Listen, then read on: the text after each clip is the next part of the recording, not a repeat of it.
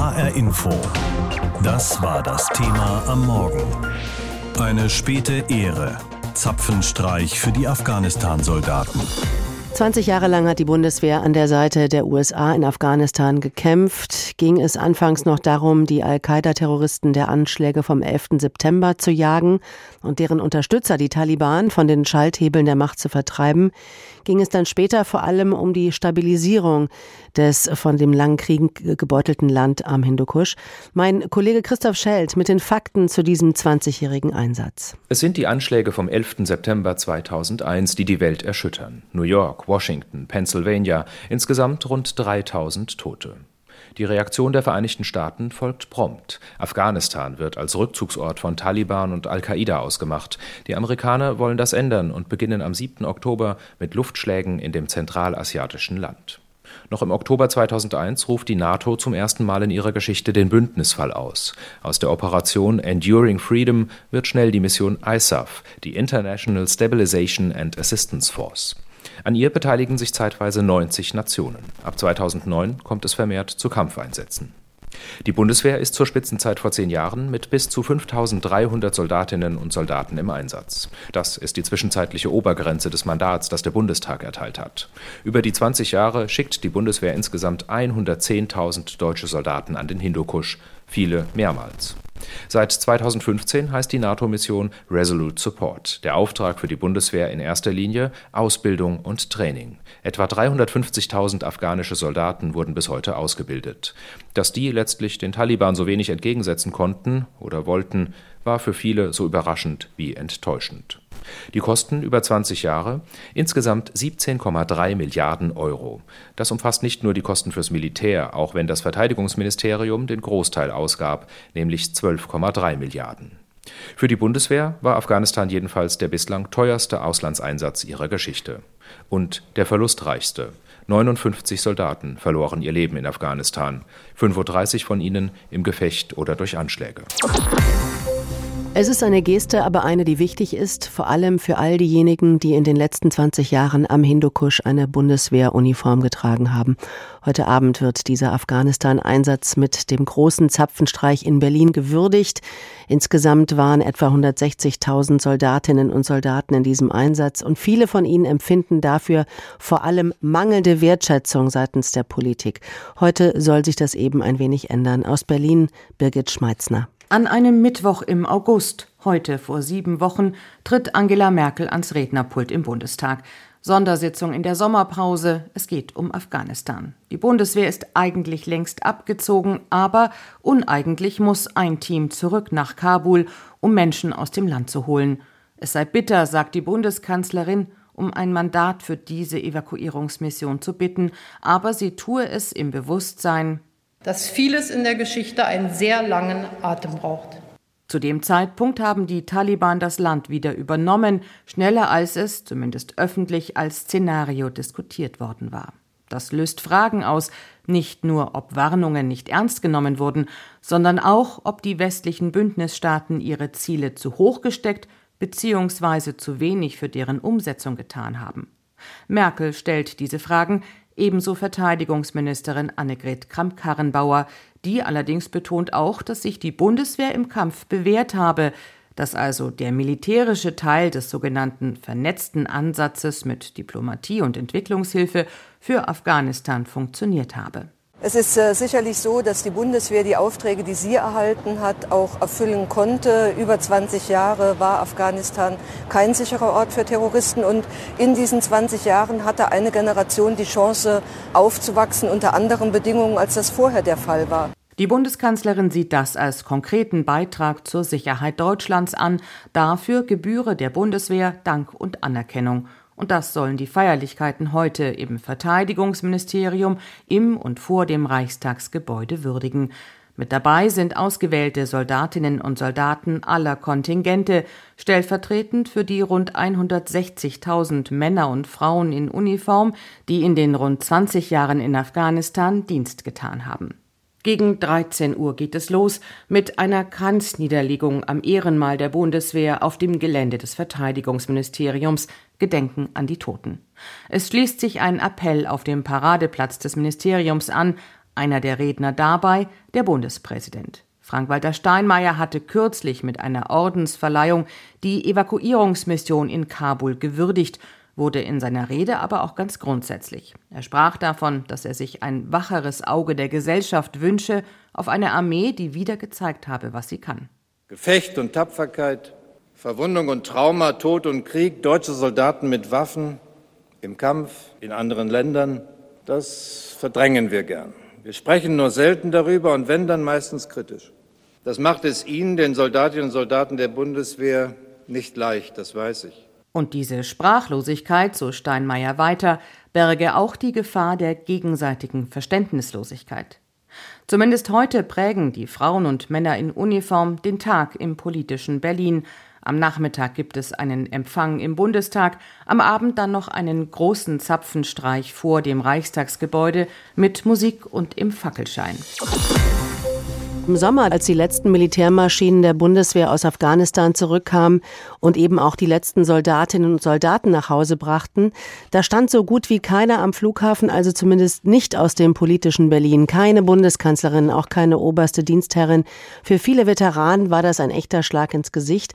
Wertschätzung, so dachten sie, sieht anders aus. Ich habe darüber mit dem Militärhistoriker Sönke Neitzel gesprochen. Ich wollte von ihm wissen, in anderen Ländern ist man sehr stolz auf seine Soldaten und Soldatinnen. In Deutschland ist das Verhältnis Gesellschaft-Armee aber immer schon ein sehr schwieriges gewesen. Woran liegt das eigentlich genau? Na, der erste Grund ist natürlich unsere Geschichte. Also wenn wir an Militär denken, an militärische Einsätze, dann kommen uns Auschwitz und Stalingrad in den Sinn.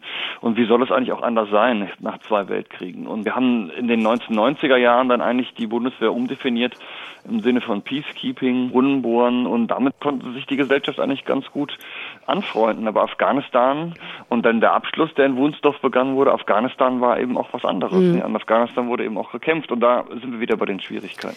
Aber wenn wir jetzt mal zurückblicken, 76 äh, Jahre nach dem Ende der Wehrmacht und der Nazi-Diktatur, warum ändert sich an diesem Verhältnis Gesellschaft-Armee offenbar so wenig, obwohl wir doch jetzt eine Parlamentsarmee haben, deren Einsatz explizit durch den Bundestag genehmigt werden muss? Ja, wir entkommen unserer Geschichte nicht. Also das sehen wir ja auch zum Beispiel im, im Verhältnis zu anderen Ländern, zu Polen etwa äh, oder zur Ukraine. Da ist jetzt ja gerade der äh, Bundespräsident gewesen, Erinnerung an Babi Yar. Also das ist natürlich wirklich sehr lange her, äh, mehrere Generationen, aber wir entkommen dem nicht und es ist nach wie vor präsent. Und dann muss man ja natürlich auch sagen, die Frage ist in Deutschland auch, wie sinnvoll sind diese Einsätze? Und man weiß schon, dass äh, westliche Gesellschaften, postheroische Gesellschaften, natürlich kritischer sind, was das Militär anbelangt, dass sie das durchaus unterstützen, aber dass sie es erklärt haben wollen. Und mhm. ein Problem in Deutschland ist, dass die Politik viel zu wenig erklärt. Und manch einer beklagt eine gewisse Doppelmoral. Also man schickt auf der einen Seite die eigene Armee zu militärischen Einsätzen in Krisengebiete. Auf der anderen Seite sterben dabei eben auch äh, Menschen. Ist da der Aufschrei auch groß? Sie sagen, diese Doppelmoral. Also man will sich duschen, aber sich nicht nass machen. Also man kann sich ja natürlich schon fragen, warum hat man überhaupt Soldaten nach Afghanistan geschickt? Die Türken haben zum Beispiel in Afghanistan ihre Reconstruction Teams zivil geführt und man kann die Frage stellen, ob Afghanistan 2002, 3, 4 überhaupt Soldaten braucht oder nicht eher Polizisten und äh, Zivilfachleute. Also die Bundeswehr hat man halt, die kann man überall hinschicken, aber man möchte dann eigentlich nicht so sehr darüber sprechen, was die eigentlich machen sollen. Vor allen Dingen möchte man nicht über die Konsequenzen reden. Und da, glaube ich, ist die Politik gefragt, wenn sie die Bundeswehr schickt, darüber auch zu sprechen. Und es ist vor allen Dingen auch das Parlament gefragt, mhm. das in der, ähm, den zurückliegenden Jahren da keine gute Rolle gespielt hat. Und muss die Politik dann auch mal Ross und Reiter nennen und eben so einen Einsatz, wie man oft in Afghanistan äh, darüber gesprochen hat, auch äh, zu benennen? Benennen, was es ist, nämlich ein Krieg? Genau, also jetzt kann man unterschiedlicher Meinung sein, äh, ob Afghanistan nun ein Krieg war oder nicht oder wie auch immer und am Anfang sicher nicht, aber dann wohl schon. Aber es ist genau diese Ehrlichkeit, die immer gefehlt hat. Und wir haben ja, sind wir mal jetzt ähm, ähm, Frank-Walter Steinmeier, der sozusagen auch spricht, aber er war natürlich massively involved, wie wir auf Englisch sagen würden. Er war Kanzleramtschef, zweimal Außenminister von daher ist es schon interessant, wie der Bundespräsident zu diesem Einsatz steht, ob er nicht nur Fragen stellt, sondern auch mal Fragen beantwortet, weil er war einer der Träger dieses Einsatzes. Ein Vorgänger im Amt von Frank-Walter Steinmeier war Horst Köhler und der sprach 2005 vom freundlichen Desinteresse der Deutschen an ihrer Armee. Und er bemängelte in diesem Zusammenhang, dass viele den außen- und sicherheitspolitischen politischen Wandel überhaupt nicht verstünden, der auf die Bundeswehr einwirkt. Ja. Teilen Sie diese Kritik? Ja und nein. Also ich, das ist mit dem freundlichen Desinteresse sicherlich so. Also die, die, die meiste der Bevölkerung hat eine relativ positive Sicht auf die Bundeswehr. 70 Prozent und mehr. Aber äh, das ist es dann auch. Aber ich sage natürlich immer, was erwartet man eigentlich auch? Die Bundeswehr ist 0,2 Prozent der Bevölkerung. Und alle gesellschaftlichen Gruppen sind ja der Meinung, dass sie mehr Aufmerksamkeit brauchen. Das ist nicht nur die, die Bundeswehr, das ist die Polizei, die Journalisten, ich weiß nicht wer, die Hochschulprofessoren, die Krankenpfleger. Also jede Gruppe will ja sagen eigentlich mehr Aufmerksamkeit, dass ihre Themen stärker diskutiert werden. Also ich glaube, man darf auch nicht zu viel erwarten von der Gesellschaft. Ich glaube, der, der entscheidende Punkt ist, dass die Politik mehr, und zwar die Regierung und das Parlament mehr erklären muss und mehr Ehrlichkeit. Und da glaube ich, dass wir jetzt in der Diskussion weiter sind. Ich glaube nicht, dass heutzutage ein Bundespräsident zurücktreten würde, wenn, wenn er eine solche Rede hält, wie Horst Köhler sie, glaube 2005 gehalten hat. Also da sind wir, glaube ich, wirklich weiter.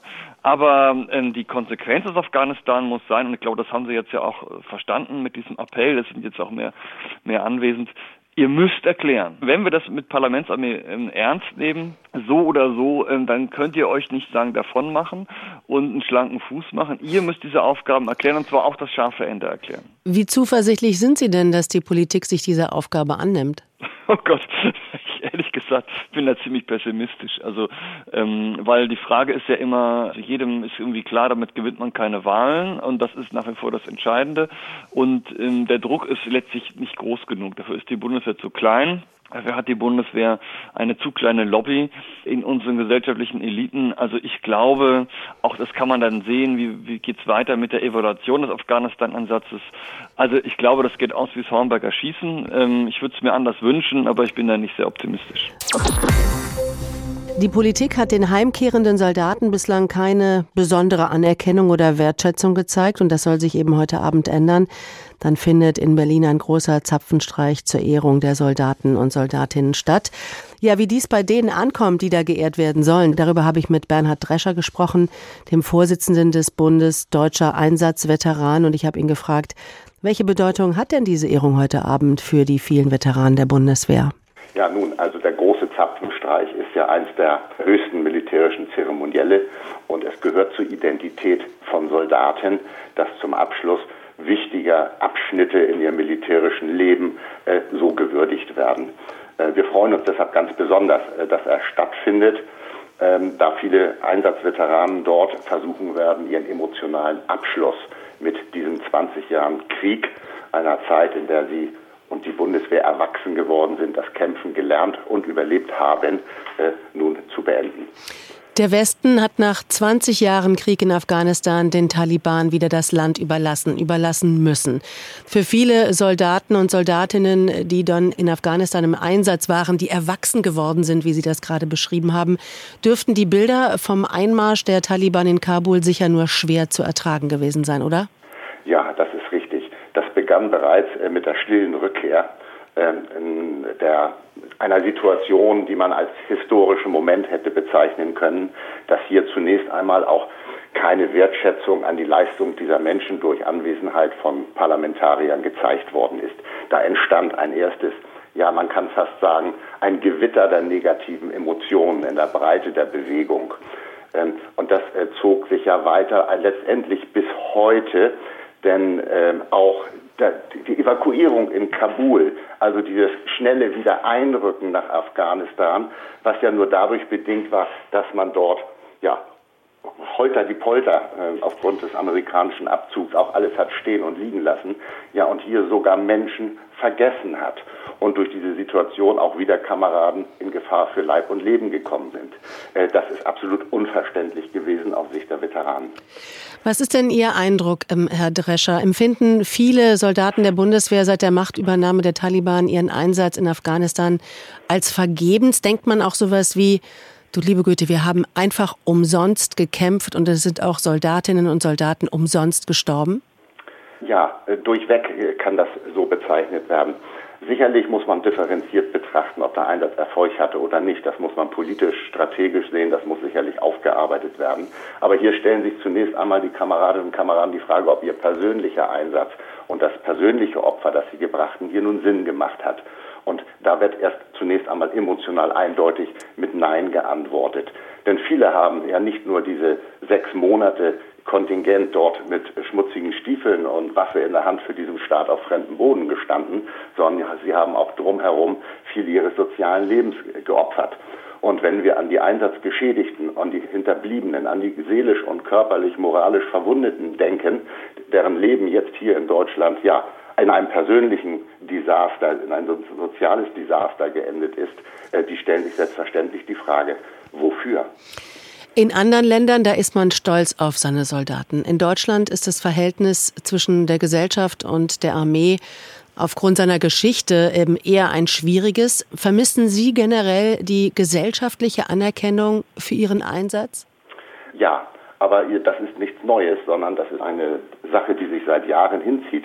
Die Bundeswehr ist seit 30 Jahren im Einsatz, beginnend mit Kambodscha und Somalia Anfang der 90er Jahre. Und wir haben bis heute in Deutschland kein Veteranenkonzept, das in die Zivilgesellschaft wirkt, das diesen Menschen, die wirklich Großes für ihr Land geleistet haben, die morgens aufgestanden sind, damit andere in Frieden schlafen können, äh, sie in der Gesellschaft integriert und ihnen Wertschätzung gibt. 30 Jahre kein Veteranenkonzept mit äh, Betreuung, Versorgung, Möglichkeiten, ihre Identität mit ihren besonderen Erfahrungen zu leben. Alle Weisungen, die bis heute hier durch das Ministerium gemacht worden sind, enden am Kasernentor.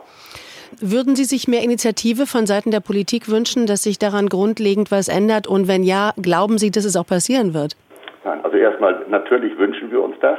Aber äh, das kann in der Gesellschaft nur funktionieren, wenn hier auch ganz eindeutig Impulse von der Politik, der, Impulse der Wertschätzung gesetzt werden.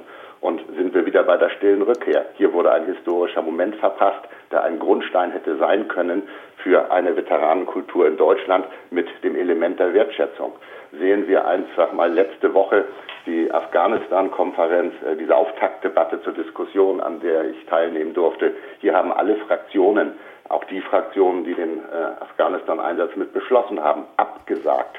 Was sind das für Impulse? Das sind keine Impulse der Wertschätzung. HR Info. Das Thema. Wer es hört, hat mehr zu sagen.